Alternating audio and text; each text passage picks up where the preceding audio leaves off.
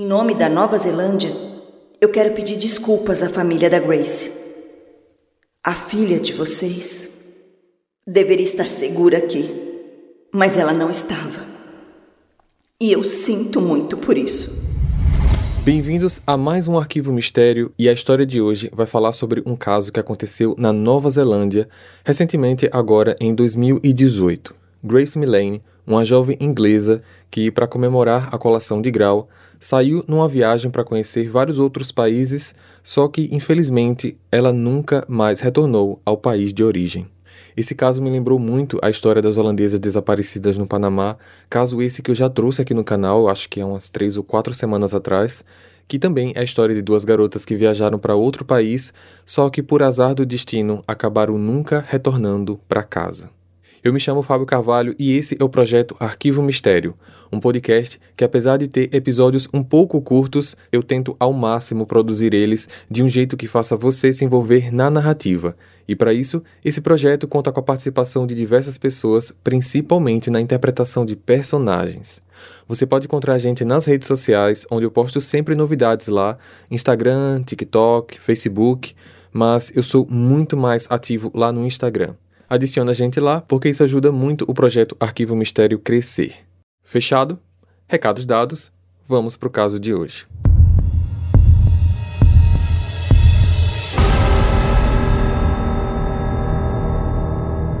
Grace Emmy Rose Millane nasceu no dia 2 de dezembro de 96 na Inglaterra. Seus pais se chamam David e Gillian Millane. Ela era a filha mais nova de dois irmãos. Em setembro de 2018, aos 21 anos, ela se formou em publicidade e propaganda e planejava viajar por alguns países do mundo para comemorar sua graduação. Assim, no ano seguinte, 2019, ela começou sua viagem pela América do Sul, saindo de casa no dia 26 de outubro. O primeiro destino foi o Peru. Passou algumas semanas lá conheceu gente nova que também viajava para conhecer o mundo e no dia 19 de novembro ela foi para um outro lugar, a ilha Cabo Renga, na Nova Zelândia, do outro lado do mundo. No dia 30 de novembro, ela chegou em Auckland, a maior cidade do país.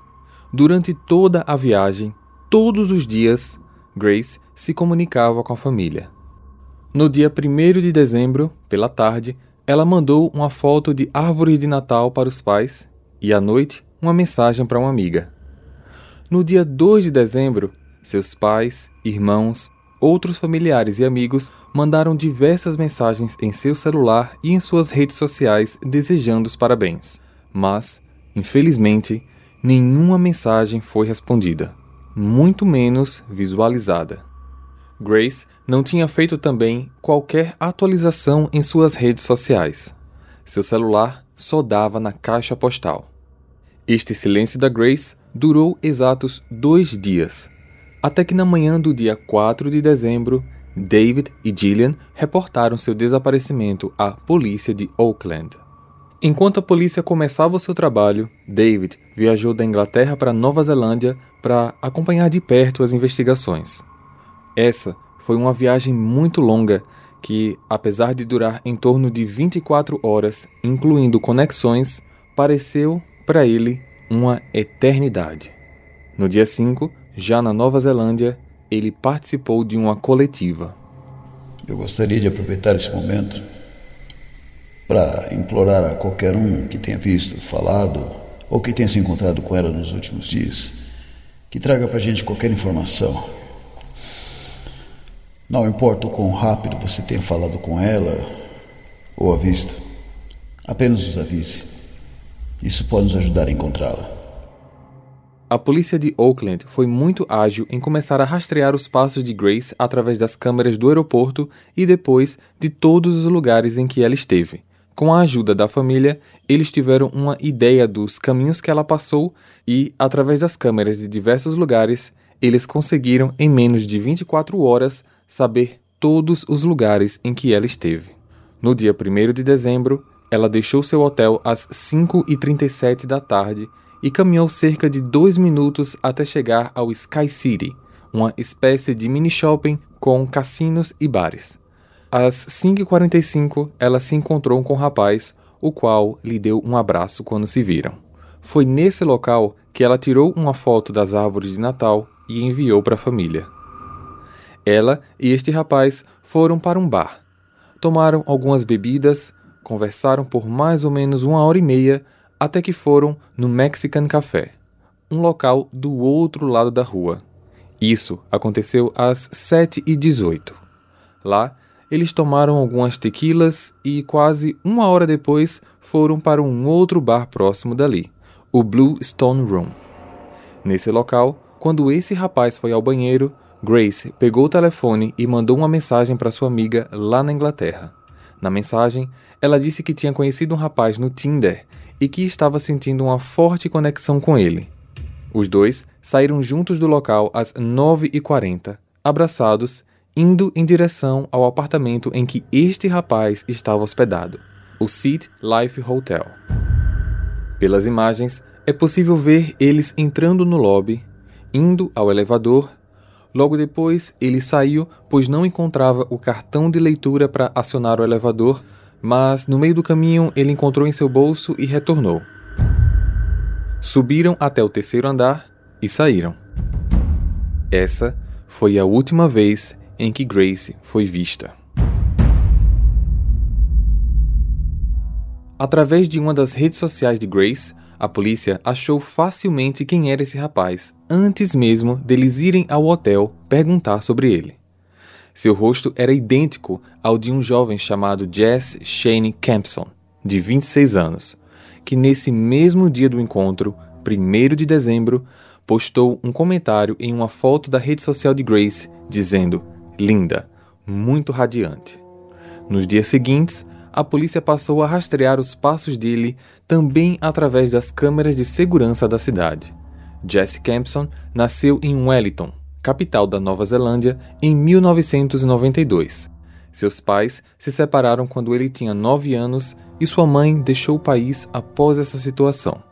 No início da fase adulta, ele se mudou para Sydney, na Austrália, onde trabalhou em diversos lugares como garçom e bartender.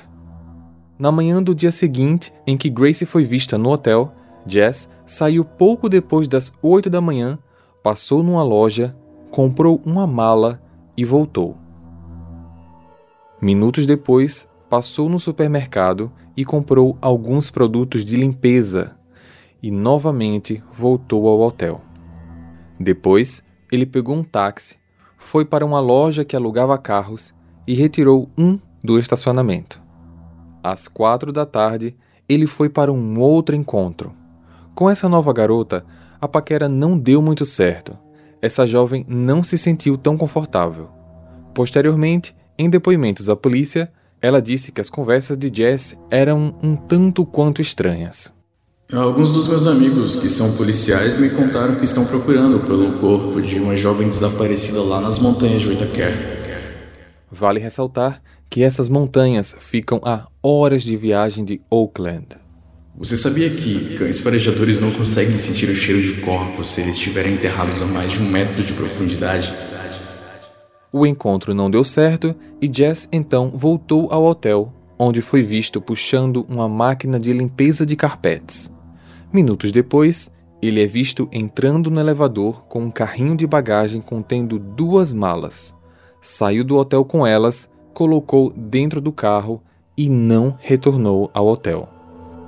3 de dezembro, às 6h52 da manhã, próximo às montanhas de Waitakere, ele entrou numa loja de material de construção e comprou uma pá. Às 9h24, ele foi visto num posto de lavagem limpando o carro.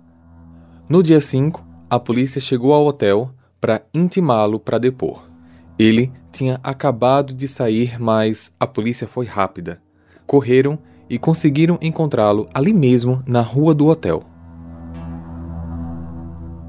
Hey, você se interessa por crimes reais, serial killers, coisas macabras e tem um senso de humor um tanto quanto sórdido? Se sim, você não está sozinho. Se você precisa de um lugar recheado de pessoas como você Venha conhecer o podcast Pátria Amada Criminal. Todas as semanas tentamos entender o pior da humanidade. Nesse processo a gente ri, chora, fica brava, fofoca, porque afinal de contas é assim que a gente fala quando está entre amigos. Suas novas melhores amigas trevosas estão aqui no Pátria Amada Criminal. Já na delegacia, Jess contou sobre como conheceu Grace pelo aplicativo, as bebidas que tomaram, os bares que foram e que ambos acabaram indo para o quarto do hotel. Lá, tiveram relação sexual e que após isso ela decidiu ir embora. Quando ela estava saindo, ele perguntou se eles se veriam novamente. E ela respondeu dizendo que mandaria uma mensagem. Mas ele pensou que ela não gostou do encontro, pois nos dias seguintes ela não entrou em contato. O problema é que não existe qualquer imagem dela saindo do hotel, muito menos chegando onde estava hospedada. Nós não temos certeza se ela está morta ou não. Talvez ela ainda esteja viva. Mas você sabe, ela pode estar morta, concorda? Sim. E pelas circunstâncias, isso pode ter sido causado por você. Mas eu não fiz isso. Minutos depois, o policial saiu da sala. Jess se levantou, chamando por alguém. Ei, eu queria fazer uma pergunta. Eu tô sendo preso por algo que eu não fiz? Você não está sendo preso. Ah, nossa, desculpe, eu entendi errado, desculpe. Depois do interrogatório, a polícia foi ao seu apartamento e analisaram o local com um luminol. Eles encontraram diversas manchas no carpete. Assim, Jesse foi interrogado novamente no dia 7 e dessa vez ele trouxe mais informações, além de se contradizer em relação ao seu primeiro depoimento. Ela me perguntou se eu gostava de masoquismo, se eu já tinha assistido ao filme 50 Tons de Cinza, que é um filme de. que, que fala sobre fantasias sexuais. E então nós transamos e foi normal. Aí ela me perguntou se eu podia sufocá-la enquanto transávamos. E eu fiz. E depois disso a gente tomou banho e dormiu. Na manhã seguinte, quando eu acordei, ela estava morta no chão. Eu preciso parar um pouco. Eu não consigo falar sobre isso. Você quer descansar um pouco e retomamos em alguns minutos? S sim, por favor. Alguns minutos depois. Eu estava em choque e eu não sabia o que fazer. Eu desci. Eu não conseguia acreditar no que tinha acontecido. Eu fiquei assustado. Eu pensei que ela tinha ido embora, mas quando eu acordei, ela estava lá, morta. Você matou Grace Milane? Não. Jess, você está preso pelo assassinato de Grace Milane. Você me entendeu? Sim. É estranho dizer que ele estava assustado quando viu a Grace morta em seu quarto pois as imagens das câmeras mostram que ele estava bastante tranquilo. A polícia já tinha rastreado seu telefone e descoberto coisas diferentes do que ele tinha dito em depoimento. Às uma da manhã do dia 2 de dezembro, ele pesquisou por áreas nas montanhas de Waitakere. Ele também pesquisou sobre as formas mais potentes de combustão. Depois disso, ele tirou diversas fotos do corpo de Grace. Fotos essas que foram apagadas posteriormente. Após isso, fez pesquisas em sites pornográficos. Nos dias seguintes, ele pesquisou pelo nome de Grace diversas vezes no Google. Após intensas buscas nas montanhas de Waitakere, por pontos onde provavelmente o solo estivesse mexido, o corpo de Grace foi encontrado no dia 8 de dezembro, dentro de uma mala de viagem. Não existia mais qualquer dúvida sobre quem era o autor do crime. No dia 10 de dezembro, a primeira-ministra da Nova Zelândia, Jacinda Ardern, fez um pronunciamento oficial. Hoje eu quero começar falando sobre o assassinato de Grace Milane. Nós temos recebido diversos questionamentos da mídia sobre essa tragédia. Primeiro, eu não consigo imaginar a dor da família ou o que eles estão sentindo agora. E meus pensamentos e orações estão com o David, seu pai, que está neste momento aqui no país. a sua mãe, Gillian, que não pôde vir até aqui, e a todos os demais familiares e amigos. Em nome da Nova Zelândia, eu quero pedir desculpas à família da Grace. A filha de vocês deveria estar segura aqui, mas ela não estava. E eu sinto muito por isso. Eu tenho aconselhado a família através da polícia que, se existir qualquer coisa que nós possamos fazer para assistenciar, nós estaremos sempre aqui. No decorrer do ano seguinte, David, pai de Grace, foi diagnosticado com câncer e sua luta contra a doença não foi fácil, pois, ao mesmo tempo, ele tinha que lidar com a trágica perda da filha. Em novembro de 2019, começaram as audiências de julgamento. Jess se declarou inocente. Ele culpou a vítima pelo que aconteceu com ela mesma. Através de seus advogados, ele alegou que foi ela quem pediu um ato masoquista durante o sexo e que, infelizmente, tudo acabou muito errado. Mas, durante as audiências, a acusação trouxe três mulheres que já tiveram algum tipo de contato com Jesse para compartilhar suas experiências. Todas elas que o conheceram através do mesmo aplicativo o acusaram de algum tipo de abuso sexual. Todas as audiências aconteceram muito rápido, durando apenas três semanas. E no último dia, depois de cinco horas para a deliberação do júri, Jesse Campson foi considerado culpado e condenado à prisão perpétua sem direito à apelação por no mínimo 17 anos. O pai de Grace não chegou a saber do veredito, pois, infelizmente, ele não resistiu à luta contra o câncer e faleceu um mês antes da sentença do criminoso. Grace Millane, uma linda garota recém-formada, realizando o sonho de conhecer o mundo, teve sua história terminada de uma maneira trágica, quando apenas curtia a vida de um jeito que qualquer um de nós poderia estar curtindo. Compartilha esse episódio com seus amigos para ajudar no crescimento do canal. A gente também tá no YouTube se você quiser acompanhar essas histórias com a experiência visual, com fotos reais dos locais e dos envolvidos. E nesse caso em específico que foi apresentado aqui agora, lá no YouTube está repleto de imagens de câmeras de segurança. Lembrando que apesar de estarmos no YouTube, nosso conteúdo lá é considerado como sensível e a monetização é muito baixa. Então, se você quiser apoiar nosso projeto, você pode ajudar através do Pix com qualquer valor, usando a chave e-mail pixmistério@gmail.com, porque assim eu e a galera do Arquivo Mistério vai ficar bem feliz para continuar produzindo novos episódios para vocês. Muito obrigado por ter ficado até aqui e eu vejo vocês então no próximo caso. Combinado? Até lá.